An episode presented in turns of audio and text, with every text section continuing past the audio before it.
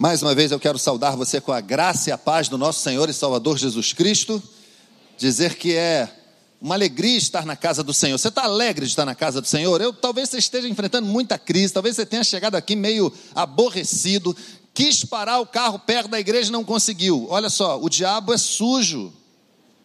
E aí a pessoa chega chateada porque não conseguiu parar o carro aqui pertinho, pastor Paulo. E às vezes tem que andar a beça. Olha, eu tenho certeza que o Senhor já compensou tudo isso nessa noite, amém? O Senhor está te dando um culto, uma oportunidade, um momento de louvor, de alegria, de devoção. E eu tenho certeza que você andaria muito mais para poder participar de um momento como esse que você está participando, amém? Eu tenho certeza disso. Uma vez um pastor, eu era jovem, ele dizia: Rogério, se você tiver que andar, ele usou essa expressão, gente. Se você tiver que andar léguas para um bom culto a Deus, faça isso. E a minha palavra para você que precisou andar muito, não sei porque eu estou falando isso, Deus sabe, né? Mas se você precisou andar muito para estar aqui cultuando a Deus, saiba que isso não é em vão, a tua caminhada não é em vão. O Senhor está aqui falando ao teu coração e há de falar muito mais ainda nessa noite, amém? Dia desse eu estava lendo a história de um casal chamado Brad e Kim Lancaster. Você não conhece, eu também não conhecia até ler a história deles. Eles moram em Washington, nos Estados Unidos, e moram numa casa muito normal, uma casa de 65 metros quadrados, mas que tem um quintal muito grande. Aquele casal que mora só com o cão que eles têm, estava passeando pela cidade de Washington, andando pela cidade de Washington, de repente viu na rua uma família Aqui no Brasil, nós denominamos é, pessoas em situação de rua. E o que chamou a atenção daquele casal era que haviam quatro crianças junto dos pais. Eles não se contiveram, pensaram no grande, não na grande casa, mas no grande quintal que eles tinham, e convidaram essa família para morar junto com eles no quintal. Arrumaram uma barraca e aquela família passou a morar ali. Mas não foi só isso. Eles gostaram tanto da ideia e tinha tanto quintal que eles chamaram outras pessoas. E chamaram outras pessoas. E até que naquele quintal tinham muitas barracas e aproximadamente 20 pessoas morando ali. Se você pensa que essa é história toda, não, não acaba aí. Algumas daquelas pessoas moradoras das ruas da cidade de Washington conseguiram se recuperar, encontraram emprego, encontraram uma oportunidade e saíram da casa de Brad e Kim Lancaster e foram substituídas por outras pessoas. O que eu estou querendo destacar com essa história é que o desprendimento, o coração, a boa vontade, o altruísmo dessa família chama atenção, é ou não é verdade? Mas, deixa eu fazer uma perguntinha para você. Há algo nessa história que para mim chamou muito mais atenção. Você sabe o que é? A coragem que eles tiveram. Porque se você, carioca como eu, ou se você que está assistindo, participando do nosso culto pela internet, mora num grande centro, mora numa grande cidade, talvez como eu você tenha alguns medos. Porque afinal de contas, aquelas pessoas podiam ser, sei lá, violentas. É ou não é verdade? Podiam ser pessoas, quem sabe, usuárias de alguma substância entorpecente. Podiam ser pessoas procuradas pela justiça. Quem em sã consciência coloca praticamente para dentro da sua casa pessoas que sequer conhecem? E eu quero chegar no seguinte raciocínio, meus irmãos e irmãs, você que está participando desse culto hoje conosco. Foi a coragem desse casal que permitiu que eles vissem naquelas pessoas não somente moradores da rua, mas que eles vissem naquelas pessoas seres humanos. Foi a coragem daquele casal que permitiu que fosse percebido pela comunidade o amor que eles tinham. Porque vejam, eu sei que você tem compaixão, eu sei que você quer ajudar, eu sei que você quer fazer alguma coisa a respeito, mas você já parou para pensar quantas vezes nós deixamos de fazer alguma coisa porque temos medo? Nós amamos, nós nos importamos, nós queremos fazer alguma coisa e não fazemos. E eu começo a meditação dessa noite com essa breve história, porque, meus irmãos, olha, eu estava conversando com o pastor Paulo aqui antes de iniciar o culto. É, trazer o tema, trazer essa meditação sobre coragem, não foi tão, tão fácil. Porque eu tinha no meu coração uma meditação para trazer a igreja, a igreja precisa ouvir essa palavra. Mas sabe quando não não vai adiante? É, você está acostumado a pregar, então sabe o que é isso que eu estou falando? Não há uma testificação, algo assim. E hoje de manhã eu descobri por quê. Porque Ezequiel 37 já tinha dono. É, se você veio de manhã, você participou de um culto, cultuou a Deus e ouviu uma belíssima mensagem, belíssima mensagem, trazida pelo pastor Paulo, em Ezequiel 37, que era um texto que eu tinha inflamado no meu coração. Eu falei, Senhor, não é Ezequiel 37. Talvez a mente transformada. Sim, talvez pregar sobre a mente transformada, a renovação da nossa mente, a guerra que nós enfrentamos hoje mas também não foi sobre isso. E eu só encontrei paz no meu coração quando o tema coragem veio mais uma vez à mente e mais uma vez ao meu coração, para que a gente pudesse conversar um pouquinho sobre ele nessa noite. Eu não sei por que isso. O Espírito sabe, talvez você que está ouvindo esse sermão saiba também. Talvez você precise de encorajamento para fazer alguma coisa ao longo dessa semana. Eu não sei dizer. Queria, queria poder olhar para você e falar: você precisa de encorajamento. Ou quem sabe, você ali, você. Você que está baixando a cabeça agora, se escondendo do pastor, pensando que eu vou chamar você pelo nome. é, tem gente que fez assim. É sério. Quem sabe você lá no final vai enfrentar uma semana em que precisa tomar uma decisão importante e precisa de coragem. Meus irmãos e irmãs, em certa medida, a coragem é o grande divisor de águas entre o primeiro passo no cumprimento da vontade de Deus na nossa vida e aquilo que nós comumente chamamos de zona de conforto. Eu sei que você já ouviu muitas vezes falar sobre a zona de conforto, aquele lugar, sabe, cujo nome já diz, é confortável, é tranquilo. A zona de conforto só tem um problema, gente. Um problema. Nada acontece lá. Nada, absolutamente. Lá não tem desafio, lá não tem meta, lá não tem nada. É um lugar, praticamente um vácuo, onde as coisas simplesmente não acontecem. E algumas pessoas estão nessa zona de conforto, e a vontade de Deus as chama para fazer alguma coisa, têm sido incomodadas pelo Senhor para fazer algo, para agir. Vamos fazer, vamos agir, mas eu estou aqui, estou tão bem. O Senhor está chamando você para um desafio, quem sabe abrir o quintal da sua casa, olha aí.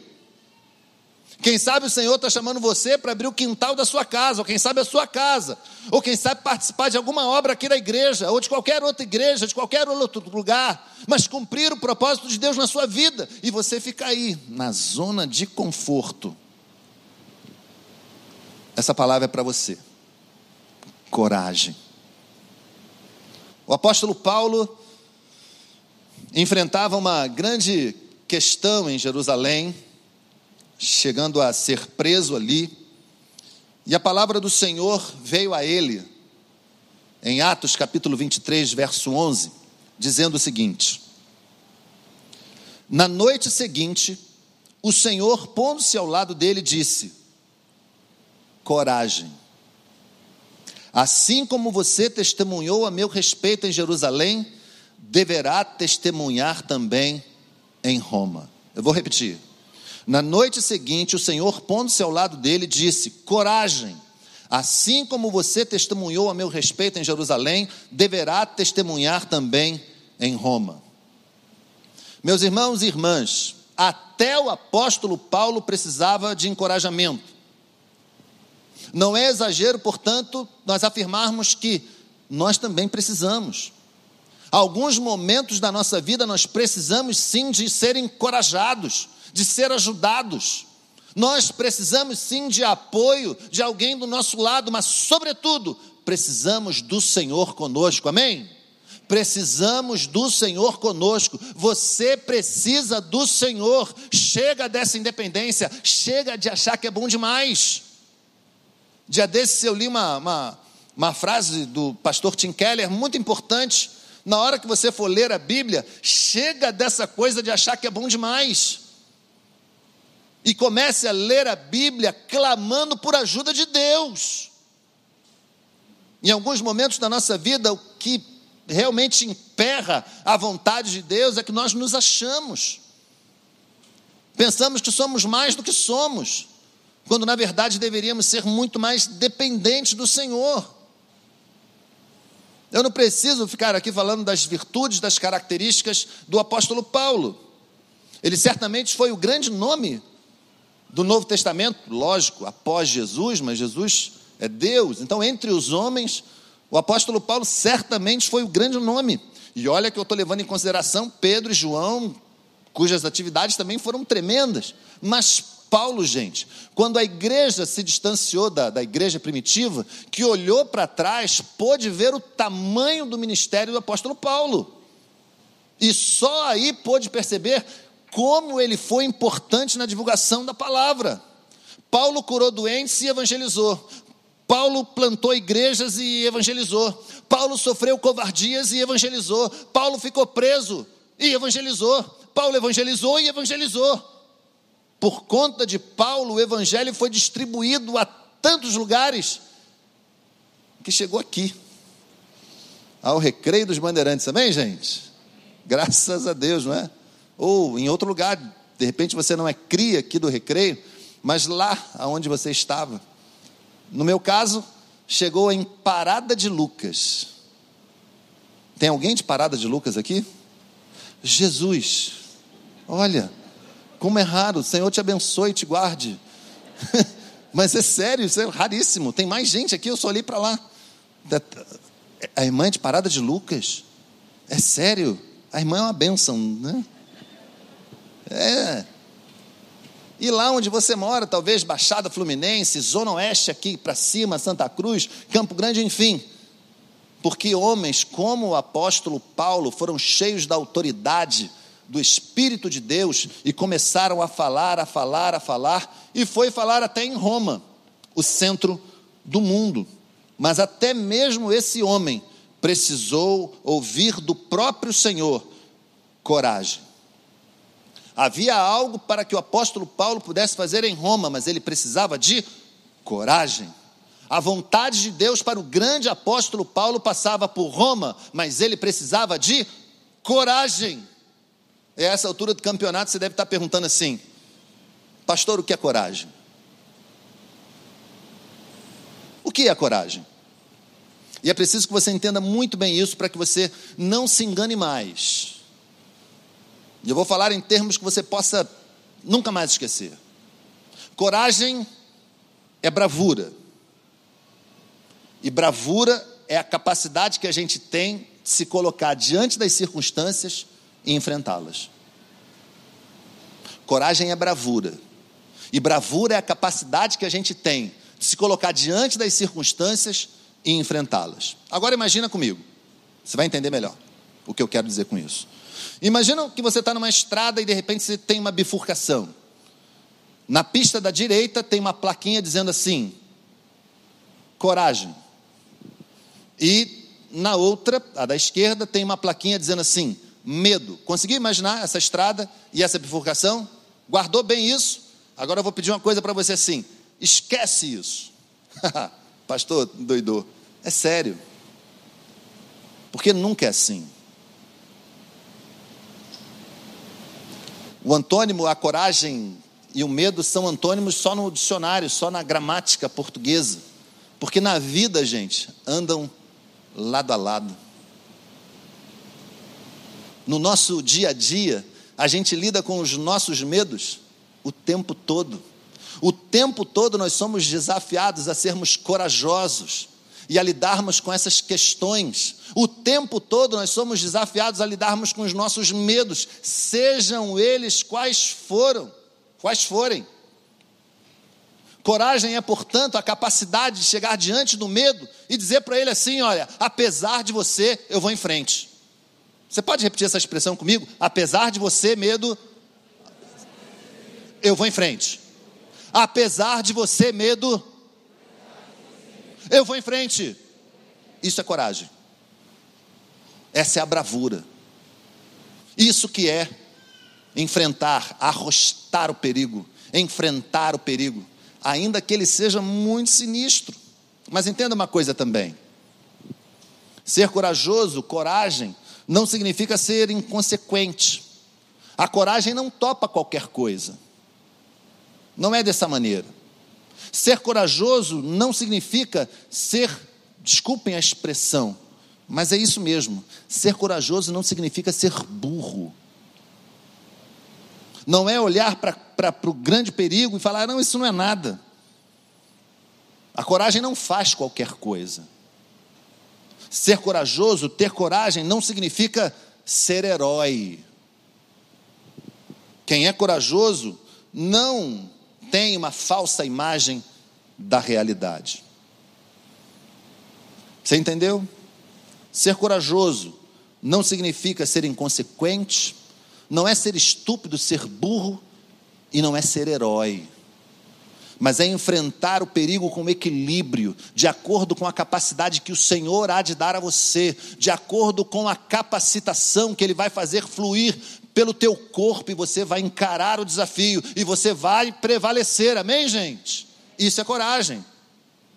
Paulo, você já falou muito, você está sofrendo aí em Jerusalém, está enfrentando o sinédrio, a coisa está difícil, mas olha, coragem, Roma ainda vem aí. Talvez a gente possa utilizar essa passagem como uma grande metáfora. E eu não sei qual é a crise que você está passando, a dificuldade que você está enfrentando, e talvez você precise ouvir: olha, vem coisa pior pela frente. Coragem. Você acha que isso é tudo? Não é. Roma ainda está pela frente. João, Roma vem aí ainda. Maria, Roma vem aí ainda. Coragem não desistam. A vida cristã, meus amados irmãos, é não desistir. A vida cristã é seguir em frente. A vida cristã é pedir a Deus ajuda. A vida cristã é depender do Senhor. Aí a gente consegue. Aí a gente prevalece. Sob muitos aspectos, andar conforme o querer do Senhor requer coragem, mas o mais legal de tudo isso é que Ele é a fonte do encorajamento.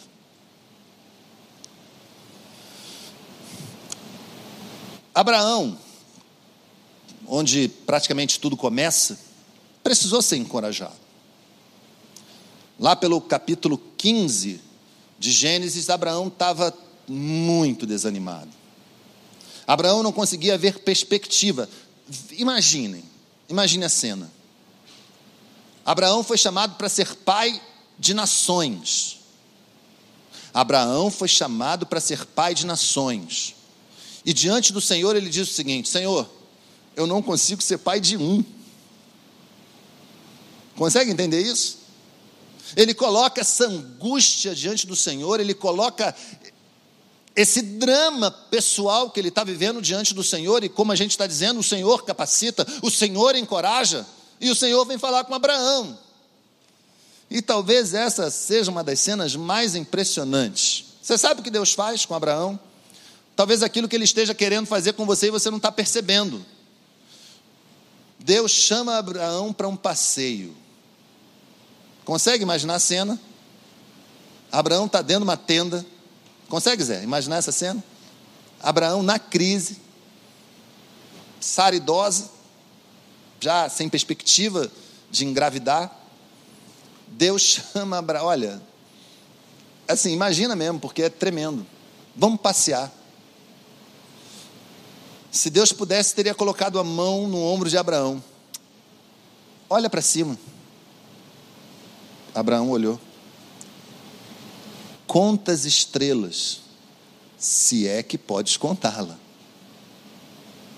Assim será a tua semente. Amém, gente? Você consegue imaginar isso? Deus chamou Abraão para um passeio. E talvez na história da tua vida ele já tenha chamado você para dar esse passeio algumas vezes. E você talvez não tenha percebido. Cheio de afazeres, cheio de rotinas, cheio de dramas para superar, você talvez esteja aí desatento, sem conseguir perceber aquilo que o Senhor pode e quer fazer por você. Quem sabe hoje não seja o dia de dar um passeio com o Senhor. Quem sabe hoje não seja o dia, hoje não é o dia efetivo, o dia em que o Senhor vai fazer você perceber, ver de uma vez por todas que Ele vai cumprir as promessas para a tua vida, que Ele vai cumprir aquilo que Ele te deu por promessa. Não desanima, coragem, coragem. O Senhor há de fazer algo tremendo por você. Você, minha irmã, dona de casa, olha só, o Senhor é contigo. E Ele está do teu lado, no meio dessas crises que você está enfrentando. Você, empresário, olha, o Senhor há de te dar, quem sabe, criatividade. Conheço um irmão empresário que revolucionou o negócio dele e continua todos os dias numa guerra. Ele fala, Rogério, todo dia é uma batalha diferente mas eu dou graças a Deus. Olha isso. Muda tudo, muda a perspectiva. Vendia só para um segmento, teve que parar de vender para o segmento e vender para gente que ele nunca vendeu. E Deus abençoou. Coragem, meu irmão. Coragem, minha irmã. O Senhor vai cumprir na tua vida tudo que ele prometeu. Aceita o convite do Senhor e vai passear com ele lá fora vai ver, vai ver, vai ver aquilo que Ele vai te dar por promessa. Eu tenho certeza disso. Se permitam serem levados pelo Senhor lá fora para contemplar as bênçãos. Coragem, o pão não vai faltar, não. Você recebe essa palavra? O pão não vai faltar, amém, gente? O pão não vai faltar. Coragem, o Senhor vai dar a você uma ideia vai dar a você um novo negócio, vai dar a você criatividade, vai dar a você discernimento, vai dar a você um sócio, vai abrir uma porta, vai fazer vir aquele documento que estava emperrado, que ninguém conseguia resolver. Dia desse eu pude compartilhar com o nosso pastor. Minha esposa é militar e tinha um processo envolvendo a aposentadoria dela, que ela precisava contar um tempo de trabalho, que olha, não, isso não vai acontecer nunca, isso aí, ninguém consegue esse tempo. Isso aí, vários já tentaram, davam deferido, não sei o quê, e ela, um dia lá, ela chegou, olha, eu ganhei os seis anos e não sei o que, aposenta ano que vem. Amém, gente? Sabe o que é isso? É o Senhor. A porta estava fechada, ninguém abre. Quem abriu? Eu. Eu não. Ela abriu? Também não. É Deus que abre, gente. Deus cumpre na tua vida aquilo que Ele te prometeu. Você há de ser bênção no lugar que você está plantado. Você recebe isso? Amém? Porque há mesmo, há mesmo, uma bênção prometida para você. Coragem.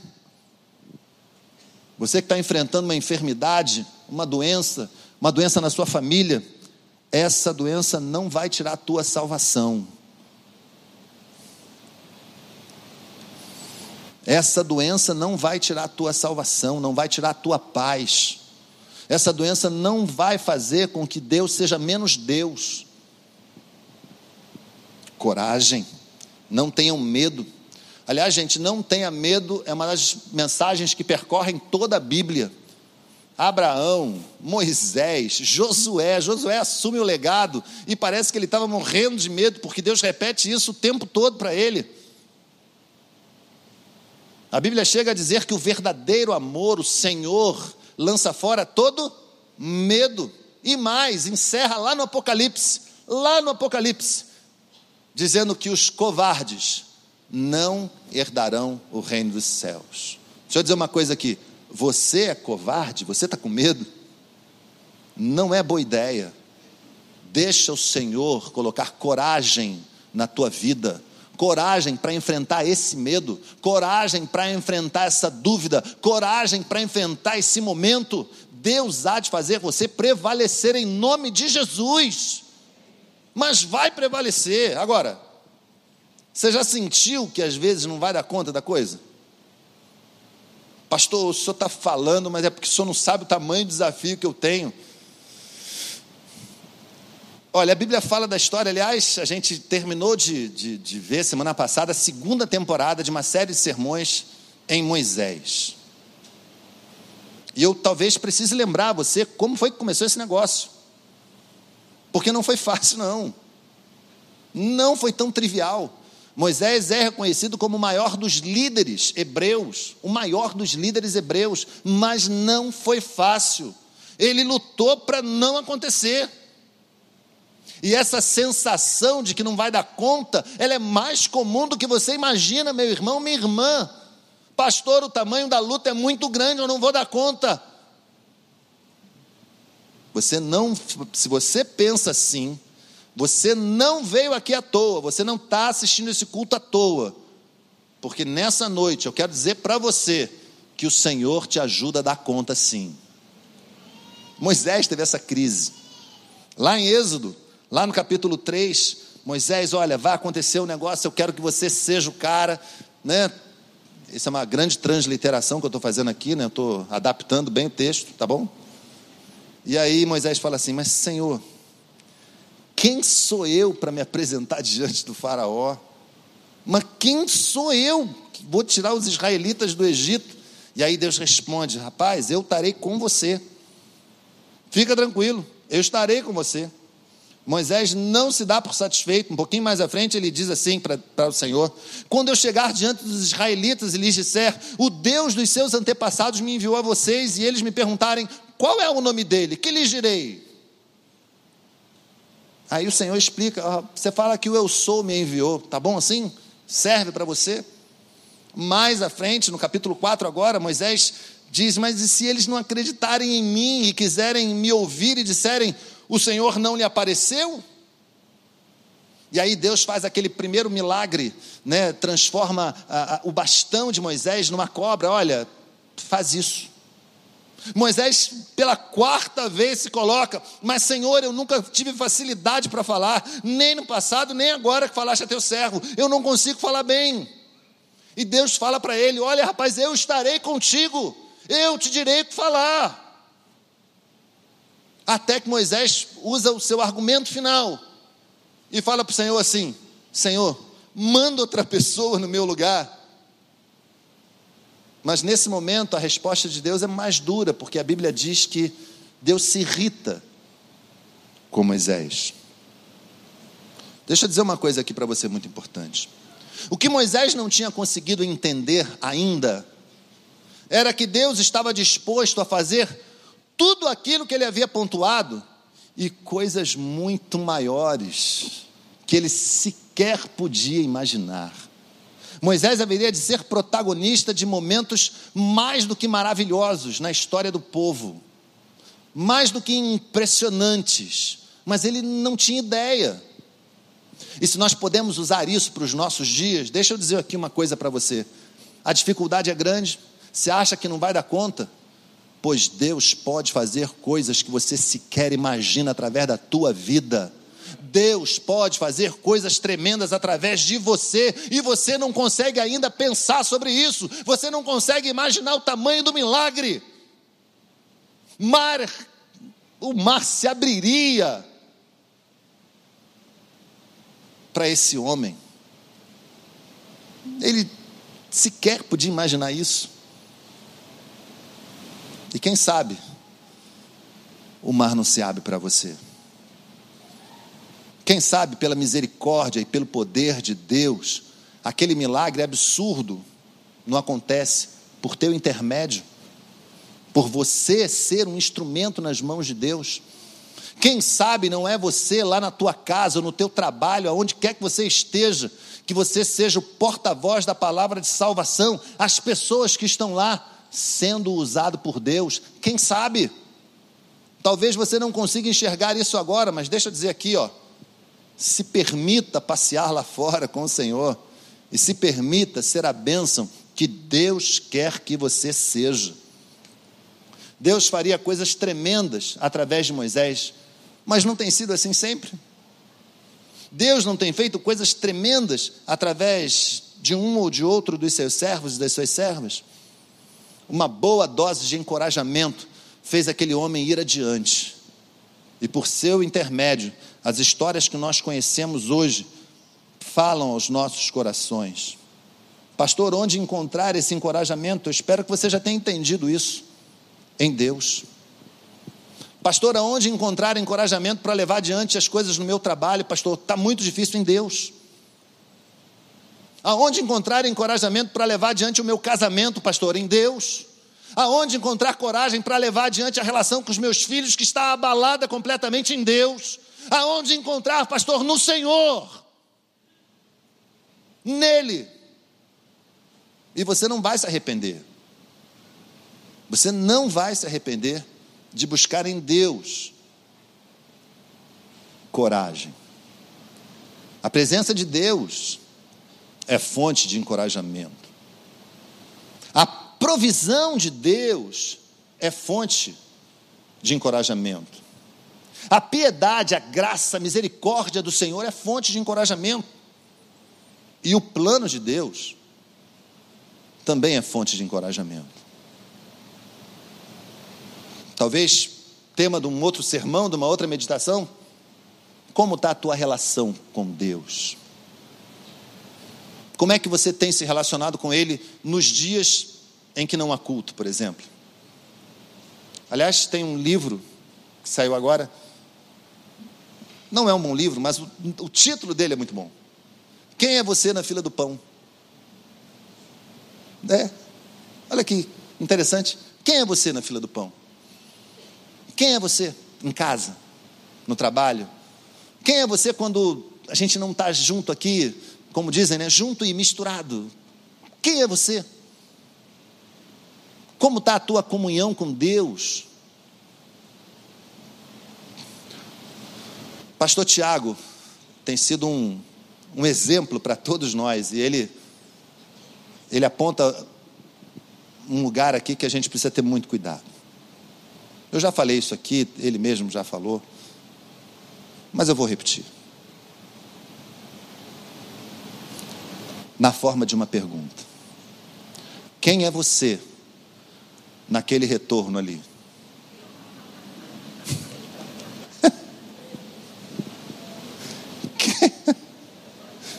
É sério. É sério, eu estou rindo, mas é sério. Quem é você naquele retorno? Você termina o culto lá no alto, Pastor Paulo, lá no alto, né? Pastor Douglas, sabe, o pessoal sai do IUF aqui no sábado, né? Mas tem o retorno. E aquele retorno ali, o inimigo, ele olha. Olha, tem tanta gente rindo que eu fiquei preocupado agora. Tem tanta gente rindo que eu fiquei preocupado. Eu, olha, Pastor Tiago, o negócio é mais sério do que a gente imagina. Mais jejum, mais oração. É sério. Quem é você na fila do pão ou no retorno? Gente, isso é muito sério. Para que o Senhor possa usar você, para que o Senhor possa fazer de você, da tua casa, uma bênção, você tem que se relacionar com Ele. Você tem que ouvi-lo te chamar para dar um passeio. Porque de repente Ele está te chamando já tem um tempo e você, sabe, não está nem percebendo. Quem é você na fila do pão? Em Juízes capítulo 6, esse é um sermão temático, por isso as referências a tanta gente. Em Juízes 6, Deus chama um homem das histórias mais bonitas que tem na Bíblia, chama Gideão, para ajudar a libertar o povo do jugo dos midianitas. E a história é muito legal porque envolve uma dificuldade de Gideão em entender tudo aquilo. Os midianitas eh, estavam oprimindo de forma muito cruel o povo de Israel. Eles eram como erva daninha. É, Israel plantava, eles iam lá roubar tudo. Israel precisava plantar escondido. E Gideão ficou com muita dúvida, questionou muito ao Senhor. E o Senhor usa com Gideão duas expressões que a gente costuma usar no, no nosso dia a dia, no nosso vocabulário de senso comum cristão. O Senhor fala para Gideão duas coisas interessantes demais e que marcaram a vida de Gideão e marca a nossa vida até hoje. O Senhor disse para ele assim: O Senhor está contigo, homem poderoso e valente. Vai nessa tua força. O Senhor está contigo, homem poderoso e valente. E num outro momento ele fala: Vai nessa tua força. Quero fazer o um exercício aqui agora. Eu quero que eu vou contar de um até três e você vai dizer o seu nome em voz alta. Vamos fazer esse exercício? Um, dois, três. O Senhor é contigo. Recebe isso? Vai nessa tua força. João, Maria, Gustavo, Alexandre, Raquel, Clécio, operadores do som, gente tão valorosa, operadores das câmeras, o Senhor é com cada um de vocês vão nessa tua força. O Senhor tem algo para você e só para você, que ninguém está autorizado a mexer, que ninguém está autorizado a retirar. O mal, gente, não vai durar para sempre, a dor não vai durar para sempre, a doença não vai durar para sempre, nem vai tirar a tua salvação, como eu já disse. O luto não vai durar para sempre. Mas a nossa salvação, essa é eterna. O nosso Deus é eterno. Eu comecei com o apóstolo Paulo, quero voltar a ele nesse final. Paulo cumpriu um ministério tremendo em Roma. Mas por incrível que pareça, ele passou mais tempo preso em Roma do que qualquer outra coisa. Mas mesmo preso, ele tinha permissão para receber as pessoas. E ele pôde evangelizar muito, que era algo que ele gostava de fazer de forma tremenda. Mas foi em Roma, nas cercanias de Roma, nos arredores de Roma, numa das suas estradas, que Paulo foi possivelmente decapitado. E aí eu volto à palavra que lemos no início: coragem.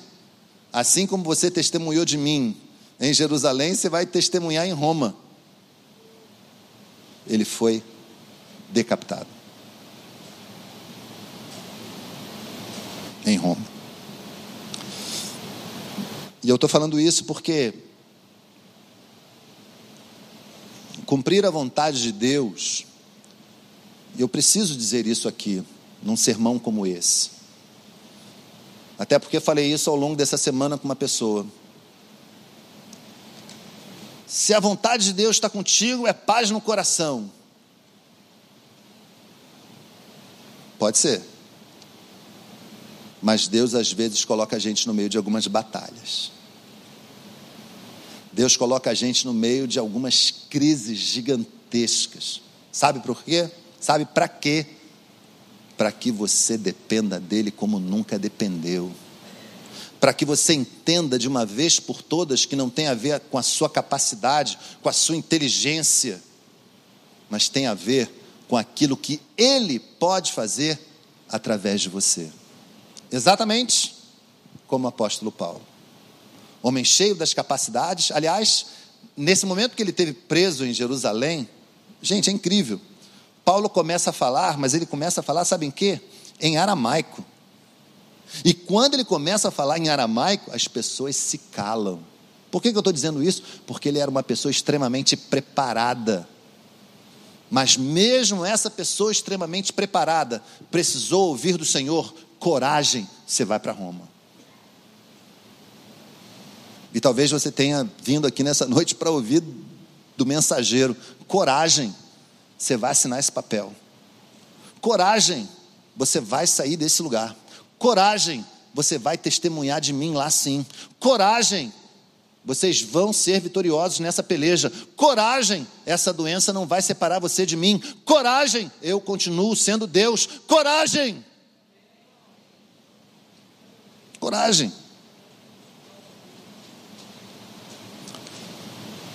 Para encerrar, eu queria fazer uma pergunta que vai parecer engraçada, mas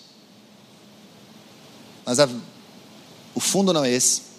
Você já andou de montanha russa? Já andou de montanha russa? Já? Só para eu ter uma ideia, quantos já andaram de montanha russa? Só para eu. Olha quanta gente. Eu tô, fiquei bobo agora. Né? Muita gente. Dá um medinho. Dá um. E aquelas que fazem aquelas piruetas todas, né? Aquela coisa né? meio complicada, que vai, que vem, que sobe, que desce, que te coloca né? rodando. Você sabe qual é o pior lugar da montanha russa? Já disseram isso para você? Sabe qual é o pior lugar da montanha russa? A irmã está apontando lá em cima, né? Não, não é não. Sabe qual é o pior lugar? É quando desce. A irmã acha que é quando desce. Eu, não, dou-lhe duas. Mais alguém? O pior lugar da montanha russa? Fala. Oi? Na frente. Ah, você gosta, né? Também não é não. Oi? A fila.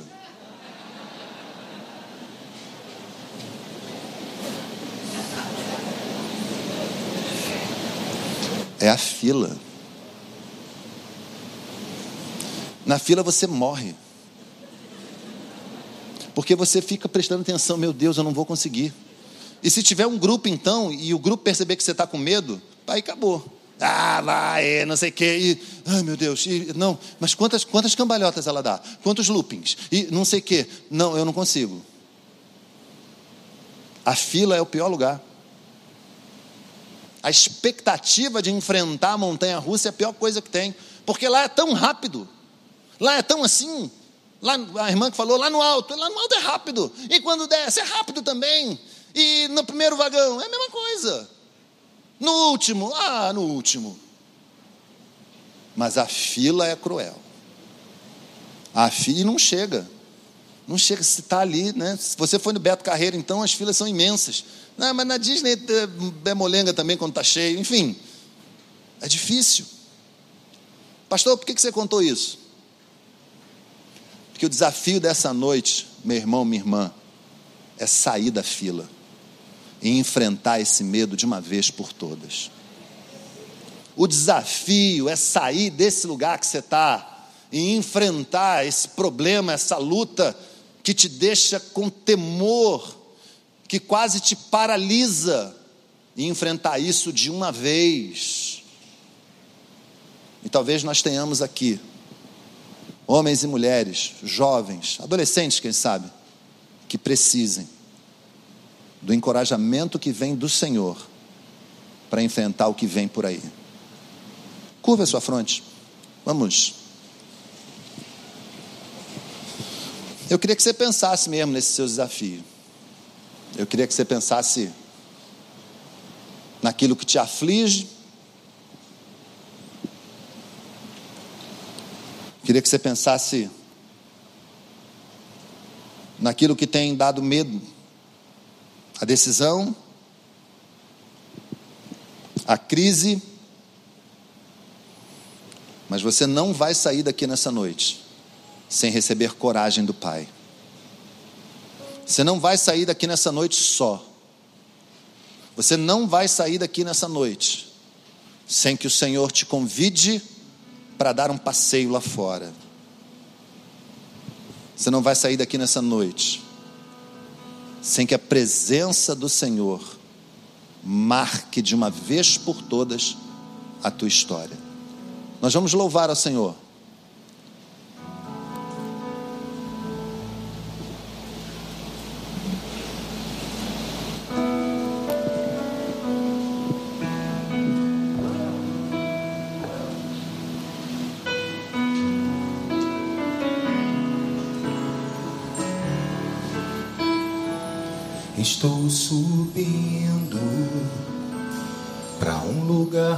Mais alto.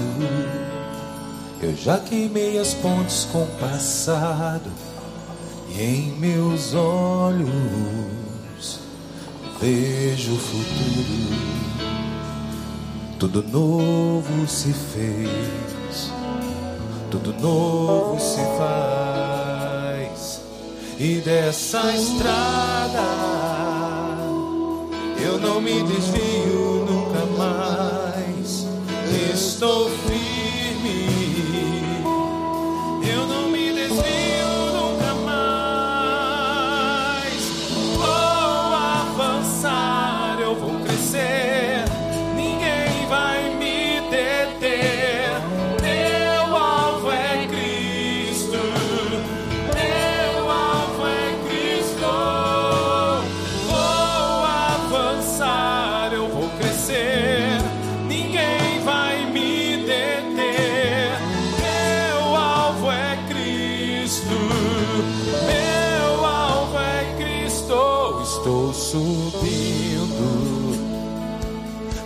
lugar mais alto.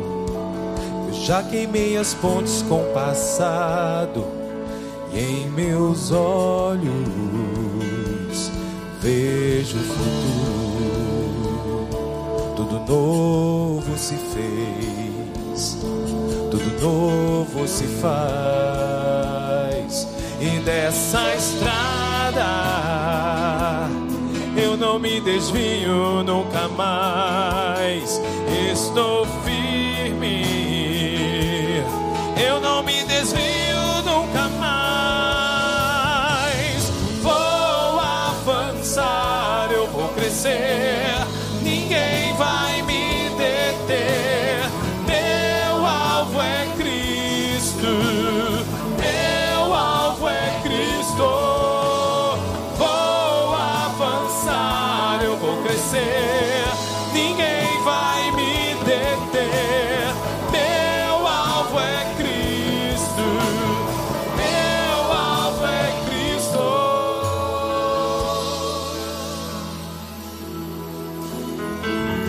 Vamos fazer assim?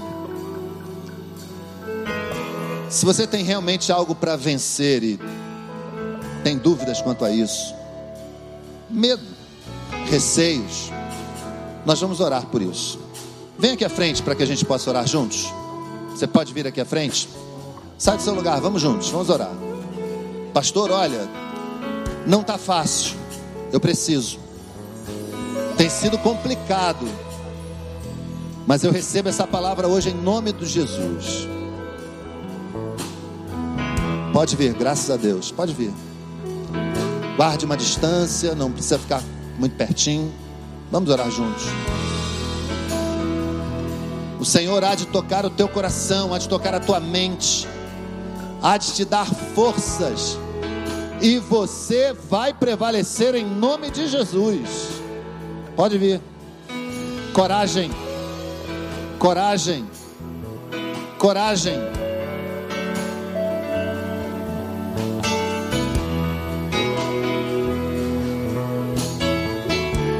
Vamos orar. Deus de amor e Pai querido,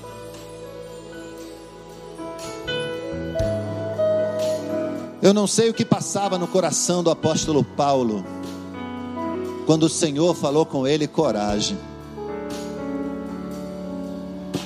mas nós entendemos a lição, Pai, que esse texto traz aos nossos corações é que nós muitas vezes nos vemos diante de desafios que estão além da nossa força, que estão além da nossa capacidade, que estão muito além daquilo que a gente conseguiria fazer normalmente. E eu te suplico, Senhor, que em nome de Jesus, o teu espírito toque e habite cada um dos meus irmãos e irmãs que estão aqui à frente, dos que estão em casa participando desse culto pela internet a fim de que, Senhor, sejam capacitados por Ti e possam, Pai, prevalecer. Talvez em seus locais de trabalho, talvez em suas famílias, talvez em suas igrejas. Senhor, Tu sabes de todas as coisas, e eu te peço, Pai amado, que todos eles, os que vieram aqui, aqueles que por algum motivo queriam ter vindo, que eles de modo inconfundível, Senhor, saibam, tenham certeza de que o Senhor está tocando suas vidas nesse momento. E que essa semana que se inicia, Pai, há de ser uma semana de vitória, Pai há de ser uma semana onde eles vão prevalecer, há de ser uma semana da tua glória, há de ser uma semana do teu gozo, há de ser uma semana da tua presença, há de ser uma semana de milagre, há de ser uma semana de coragem, Senhor. Eu louvo o teu nome, Pai, porque nós precisamos de Ti. Porque estar aqui à frente agora, Senhor Deus, é a assinatura de um contrato que fazemos contigo. Nós somos incapazes, mas o Senhor é capaz de todas as coisas. Toca cada coração aqui, Pai. Sela cada coração com teu Espírito Santo nesta condição de prevalecerem aonde quer que colocarem seus pés, recebendo de ti toda a capacitação e coragem, para serem ali também servos do Deus Altíssimo. E que o Senhor a todos dê uma semana na tua santa presença. Que o Senhor a todos abençoe com a tua graça, com a tua misericórdia e que todas as consolações do teu Espírito Santo sejam com este povo aqui e todo o povo espalhado pela face da terra. Em nome de Jesus. Amém e amém. Deus abençoe você, meu irmão. Recebe essa palavra em nome de Jesus. Vou avançar.